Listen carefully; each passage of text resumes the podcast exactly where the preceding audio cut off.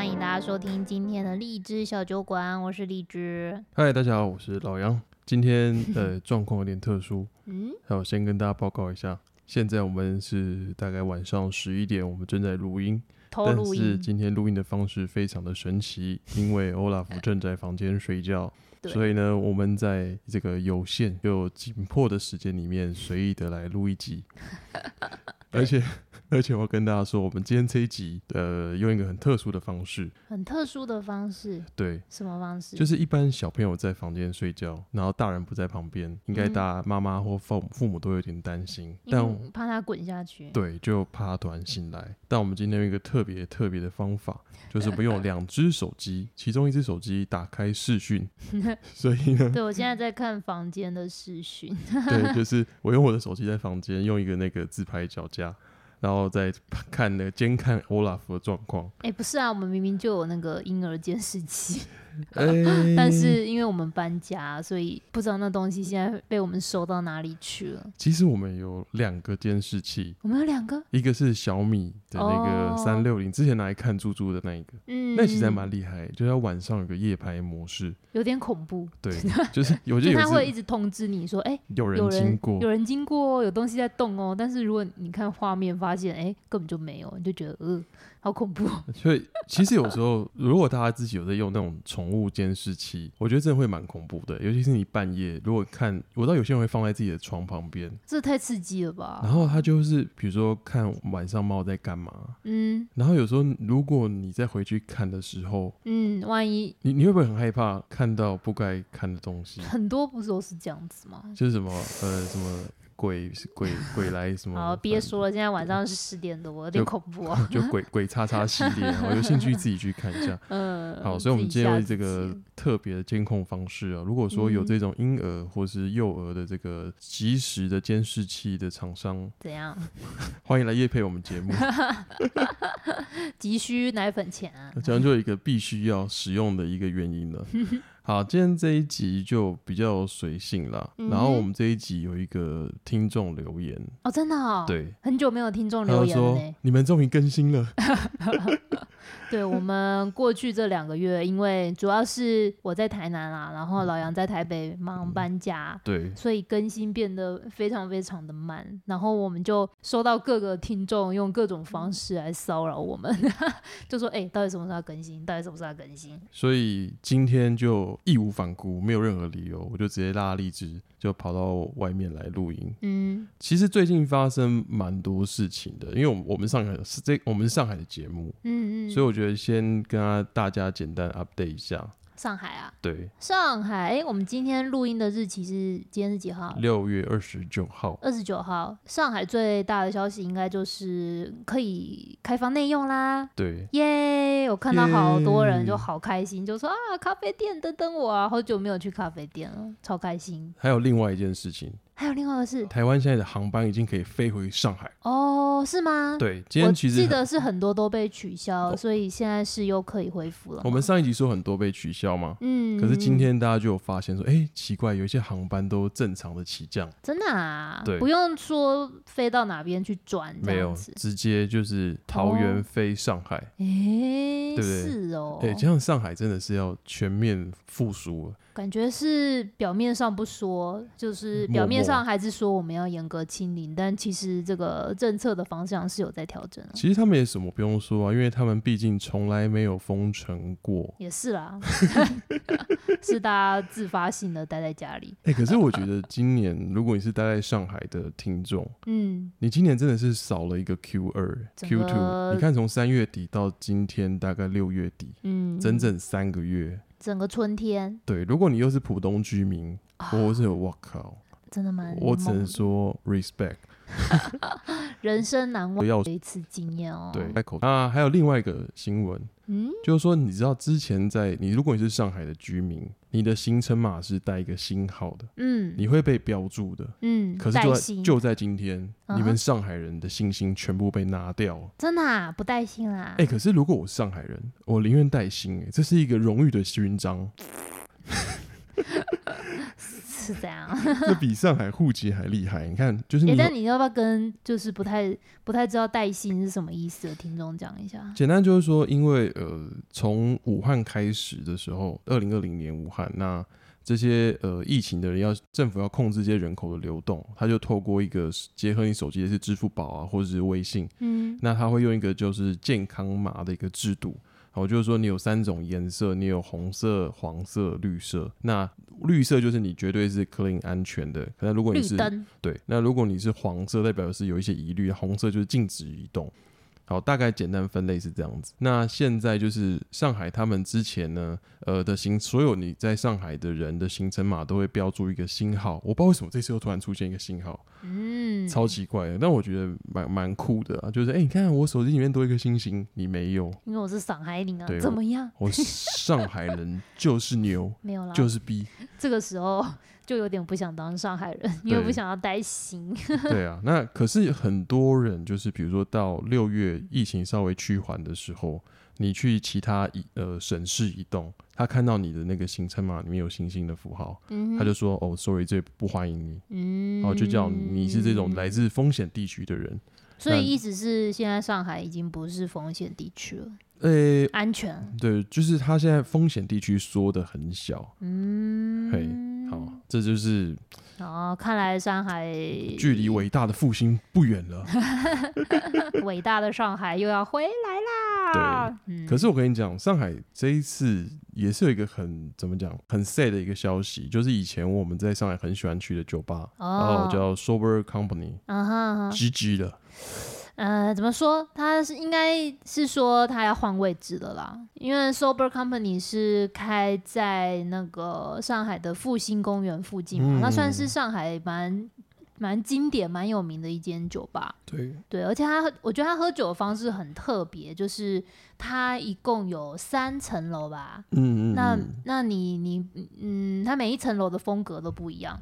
可是呢，你是不能跳关的哦，你不能直接说啊，我要直接到三楼去，不行哦，你要慢慢集点，就像那个大地游戏，就对对，就像在破关一样，你要先在一楼，哎，呃，多少点之后才能进到二楼，二楼喝了多少点之后才能到最后一关第三楼。但是，但是，你记得有一次我跟你去。嗯哼，这这一集这个关于上海的酒吧，我们之前有一集 EP 有提过。哎、欸，伟霆，我们是第几集？那我们有个听众叫伟霆，很厉害。对每次我们自己都忘记我们在哪一集讲过。他就私讯告诉我说：“哎、欸，老杨是哪一集？”他说：“哎，是第五十七集啦之类的。”只差没跟我说几分几秒。我说：“靠，我们自己都不记得。”根本就是一个人肉 Podcast 图书馆管理员，大概就是这种等级。OK，夸张。如果伟霆你记得关于 Sober Company 是在哪一个 EP，请你私讯给我。上海酒吧。对，好好，因为回到 Sober，就是我跟荔枝有一次去，我记得那一天我们就还有一点，好像有点小吵架。嗯哼、uh，huh? 我忘记，反正就是那天有有一点怪怪的。哦，oh. 对，然后我们那时候去 Sober 的时候，刚好就是一一二楼都客满。嗯、那我本来想说，OK，那客满就没办法喝了嘛。嗯，结果没有想到，那个店员就咚咚咚咚咚。咚咚咚咚是什么？就走楼梯啦。咚咚咚，走楼梯。它是它是什么什么东西？雪人吗？这是音效。咚咚咚咚咚。然后我们就直接到三楼。哦。可是我跟你讲，当下我不知道三楼是多么厉害的事情。当时太年轻。而且其实当时的我，那时候应该是二零一七年的时候。嗯。其实我是不喝酒的，就是不太喝。你那时候只喝啤酒。我只喝啤酒。嗯。就是一个屁孩。就是也不是也不是说喝啤酒就是屁孩，就是还不了解这个调酒的世界。对，就是喝那种比较轻松的饮料，嗯、然后精酿啤酒这样子。那时候去我就有点惊讶，嗯、就是说它的装潢就非常的日式。嗯、因为如果你有去过 Sober，它一楼是比较西式一点的那种。哎、欸，可是这家是 Sober 吗？是吗？你你讲的这家是 Sober 吗？我记得不是、欸，不是吗？我记得是 Sober 团队开的另外一那个吧，Speak Easy 什么 Speak Low。Speak Low 啦，是哦，你说的是 Speak Low，我们没有去过 Sober 三楼，但没有关系，因为是因为都是同一个 team 做，都是那个日本一个厉害调酒师叫 Shingo。嗯，好，OK，好，那刚刚的故事略过，没有啦，其实这个团队他们的风格都有点像啦，就是说。它每一层楼都有很不一样的风格，让就是喜欢不同风格的人总是能在这家店找到一个自己喜欢的地方。嗯，对，而且我觉得它的气氛是很特别的，可能我台湾的酒吧跑的不是那么多吧，我不知道。因为你回台湾都还不能喝酒。就是、对，就那种气氛真的，我觉得上海有些酒吧气氛是很浓烈的，就是很浓烈，很浓，真的很浓，就是很很浓是哪一种很浓？是 是酒很浓，就是还是隔壁的人香水很浓啊？都有，还是有呕吐味。就是我觉得台湾喝酒比较像是各桌自己嗨，嗯，可是在上海有一些店，它就是会很容易就变成所有人一起嗨的那种感觉。嗯、整间店的气氛是很热络，嗯、应该这样讲，就是客人跟客人之间不会有距离，就是大家很容易就喝在一起。对，尤其是一些节日啊，还是说甚至是一些比赛啊，有什么比如说赛车啊，还是什么球赛的时候，嗯、哇，酒吧一定就是大爆满，嗯、然后世界各国的人聚集在一起喝酒，这样。对啊，真怀念啊。其实我觉得，我们是要等十八年后才能再过那样的生活。嗯嗯嗯，应该快了，快了，快！只要你开始不喂母乳之后，不是啊？那你还是有小朋友要带啊？你要怎么怎么去嗨？应该这种酒吧应该成立一个什么婴儿休息区之类的，区哦，有陪玩哥哥、陪玩姐姐。靠，陪自己的酒吧都没有这种地方，还在乱许愿。好了，但是总而言之，就是 sober，其实大家还好，不用太担心。我觉得他应该很快就会另起。起炉灶，目前就是可能那个地方还不是很合适，对不对？就可能租金实在太贵了，而且那个点也蛮大的，然后又是转角。对，你想想看，他在那个雁荡路那边，就是靠近复兴公园，然后又是一个一到三层楼，然后你疫情三个月不能营业，太伤了，超伤，真的太伤，超伤。嗯嗯。可是我跟你讲，最近疫情其实也带来一个很奇妙的现象。嗯。你知道以前在酒吧有一种风格，在美国叫禁酒令。嗯。大家就是说，比如说要 speak easy 或者。speak low 的店，就是说，因为当时有有一段时间是不可以喝酒的，嗯、就是美国因为太多人喝酒造成很多问题，所以当时有一个禁酒令。那大家还是有喝酒的需求，所以开始会有人开始做假酒啊，然后酒吧就会伪装成一个不是酒吧的样子。嗯哼。可是，在今年的上海，就类似回到了这个时期。哦，因为对，有一些地区很长时间是呃，当地政府是说都不可以开放内用嘛。对，后来其实六月份解封之后，就在我们常去的长乐路那边，嗯，有一家店我们非常喜欢，叫公路商店。嗯，好，他那时候就其实要办了一个活动，哦、就就是大家邀请大家解封之后来我们这边喝酒狂欢啊，政府都解封 OK 吧？他说庆祝解封啦，你来的话，每个人可以领一瓶。免费的啤酒，对，for free 这样子。哇，大家在上海封关那么久，看到这消息都疯了。嗯，好对，然后就马上就是收到这个接到通知说，哦，你们这样啊。反正他详细他接到什么我们不知道，但是我们是先在好友圈看到很多人转说哦，公路商店要请全上海人喝啤酒，好赞哦！结果没多久呢，这个公路商店就又出了一个公告说，嗯，就反正我们不能开。对，所以反正他就是有苦说不出，然后大家也懂了嘛。怎么讲？我觉得大家就是在这个艰困的环境下求生存啦。但我觉得也站在呃长乐路。那边的管理单位来讲，我觉得也能理解啦，因为他们应该很怕说会出什么乱子。到时候这边又群聚，然后整个街道又、啊、又封闭，因为大家都已经闷坏了，就是然后又要去喝酒，我觉得站在管理层的去想的话，就觉得哦天哪，想到就好麻烦哦，干脆就禁止他们好了。可是我跟你讲，其实当时一刚解封的时候，我记得那一区的的那种啤酒吧是有开一阵子的。有一阵子是可以开的，对，但是后来因为发现太多人过去之后呢，政府也不能说你不能营业，嗯，他就直接说哦，这一区晚上要断电或者怎么样的，就是用一些行政措施让这些店家不能营业。欸。我看很多人因为在家闷太久了，然后就很多人就上街开始街街头艺术家之类的，就在街头上唱歌啊，然后一些艺文表演啊什么的。嗯、反正你说好室内也不能开放，那我们大家就在马路上面玩，然后一堆人聚在一起呢，如果有警车靠近的话，有些人还会叫嚣啊什么的，就大家压力太大，就真的憋太久了，有可能有心中有很多不满，这样，所以。后来那边就是用比较这个严格的这个措施，直接断电这样。我觉得他们这些好好歌喉，应该都是在隔离期间练出来的。哎、欸，对啊，很多人就是很多大楼，大家就是打开窗户这样唱歌，隔着洞里面，有点像在以前那种少数民族在山谷里面，你知道山歌啊？就你们以前客家人不是都在山上吗？然后叫到喂喂，然后就开始唱山歌。哎、你讲到山歌，我岔题了，我。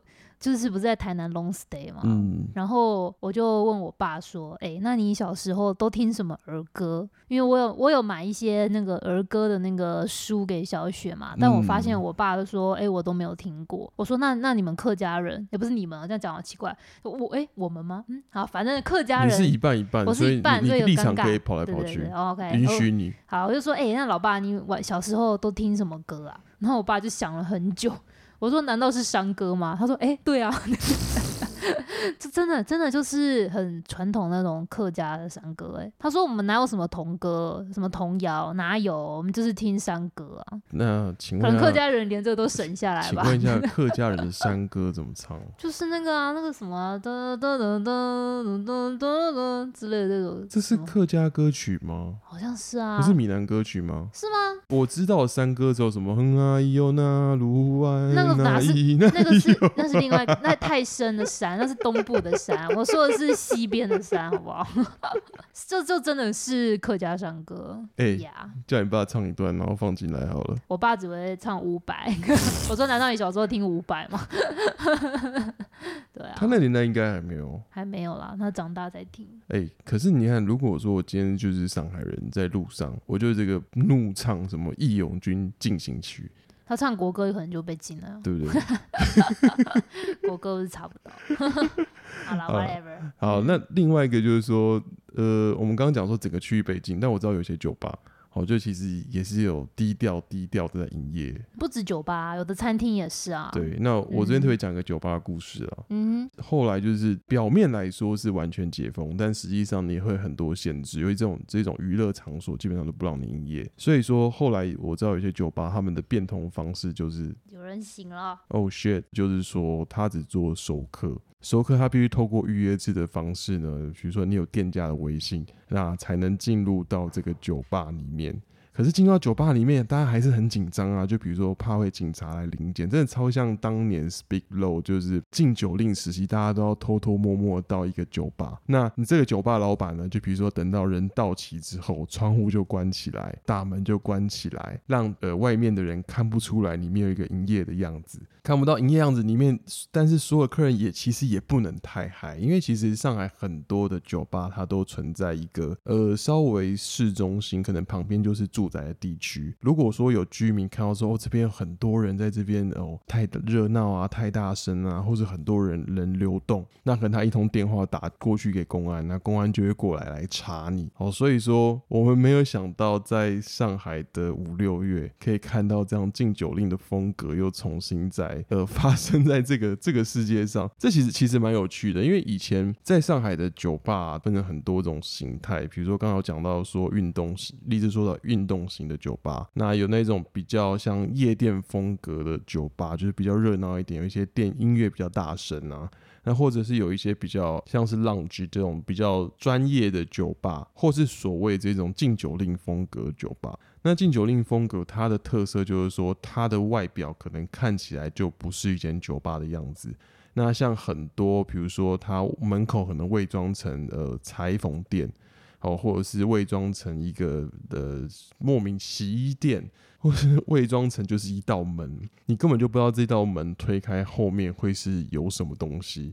那你可能要经过重重的关卡啊，有一些步走廊啊，或是一些玄关，你才能到达这个神秘的地方。好，这就是所谓的这种禁酒令风格的店。所以这一次，如果我觉得我跟荔枝在上海的话，能够在这个地方用这样子的方式喝酒，一定是非常我觉得非常酷好玩的体验啊。OK，录到这边，大家应该发现说，哎，为什么现在只剩下老杨在讲单口？因为我们刚透过视讯镜头发现我我们的 Olaf 年兽已经崛起，他突然在床上站起来。大家知道，就是今天来看小雪应该是八个多月，就是他现在已经会站，然后已经会扶着东西走路。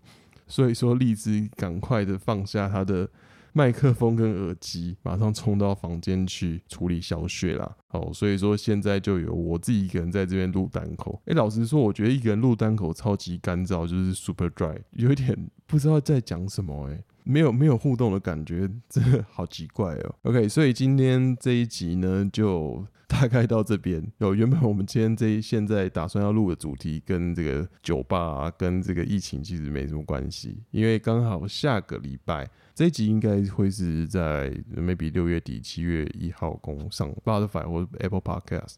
对，那那一上架那天七月一号刚好是小雪的九个月，所以我们本来想说要讲一些小雪故事啊，讲一些的荔枝现在在帮小雪做一些蒙特梭利啊，以及呃婴儿副食品相关的主题啦。OK，所以录音的时间非常短暂啊，只能配合小雪作息时间，所以今天节目就到这边啦，谢谢大家收听。如果你觉得我们节目不错的话，欢迎给我们一个五星好评、按赞加嗯，好像不能按赞哦，好，就是给我们一个五星好评，或是在 Apple Podcast 上面一个留言吧，就这样，拜拜。